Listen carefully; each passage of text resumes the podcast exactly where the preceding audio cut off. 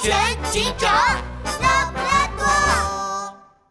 真假探险家一，最近，森林小镇最出名的人物就是探险家冰冰熊博士了。听说，冰冰熊博士帮助南极企鹅家族找到了冰川宝藏，找到了冰冻几千万年的恐龙蛋。著名探险家冰冰熊博士从南极考察归来，带回了他的最新发现，将于今日来到森林小镇进行演讲。冰冰熊博士，冰冰熊博士。这天一大早，森林小镇的中心大道上就挤满了欢迎冰冰熊博士的居民，大街小巷都在播放着有关冰冰熊博士的视频录像。视频里的冰冰熊博士乐呵呵地笑着。正和企鹅家族们握手呢，大家注意安全！哎呦呦，别急！哎呦，我的鞋！杜宾警员和拉布拉多警长也在这里维持秩序呢。一辆车缓缓驶来，停下。冰冰熊博士走下车，和大家热情地打着招呼。哈哈哈哈哈！森林小镇的居民可真是热情呐！欢迎来到森林小镇。动物们簇拥着冰冰熊博士一起向演讲厅走去。就在这时，拉布拉多警长的电话响了起来。你好，拉布拉多警长，我我是冰冰熊博士，我在甜筒山，我的车被打劫，我……什么？又一个冰冰熊博士？哎呦呦，那刚刚那位冰冰熊博士，呃。这该不会是恶作剧电话吧？拉布拉多警长和杜宾警员对视一眼，拉布拉多警长乌黑的圆眼睛闪过一道警惕的亮光。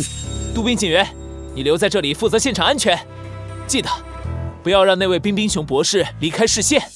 我去甜筒山看看究竟是怎么回事。是。拉布拉多警长飞快地驾驶警车向甜筒山赶去，在甜筒山附近。他再次拨打刚才的报警电话，这里信号实在太差了，电话始终无法接通。糟了，甜筒山这么大，应该到哪里去找报警的动物呢？拉布拉多警长从口袋里掏出一块古德饼，一口咬下去。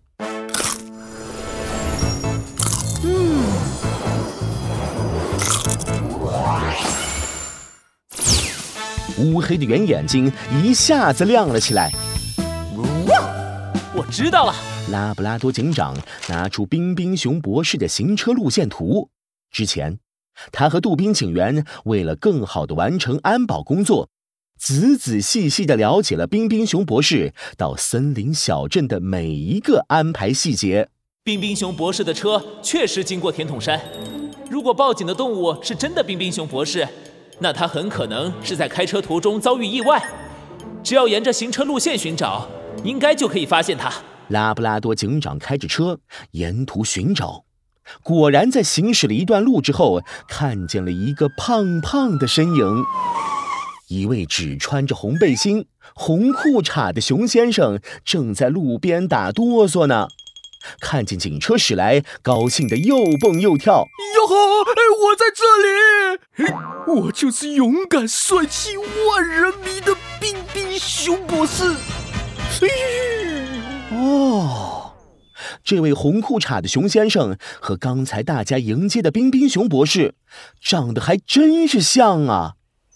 拉布拉多警长把自己的外套披在了熊先生的身上。开车带他回小镇，请您讲讲被打劫的经过吧。呃，事情是是是这这样的，呃，我的车开到铁桶山附近的时候，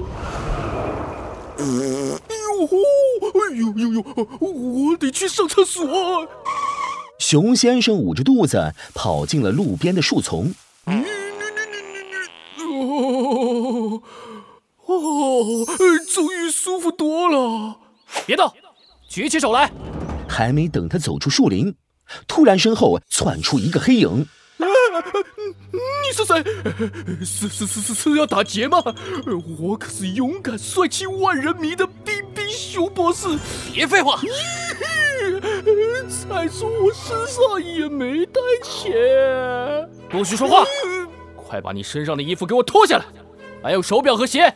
呃，我的衣服其实不值钱。呃呃，袜子要吗？哎呦，哎呦，衣服都给你了，为什么还要把我绑起来？哎呦，轻点啊！黑衣动物拿出一根长长的绳子，把熊先生绑在了树上，抱起衣服和鞋子，转身离开了。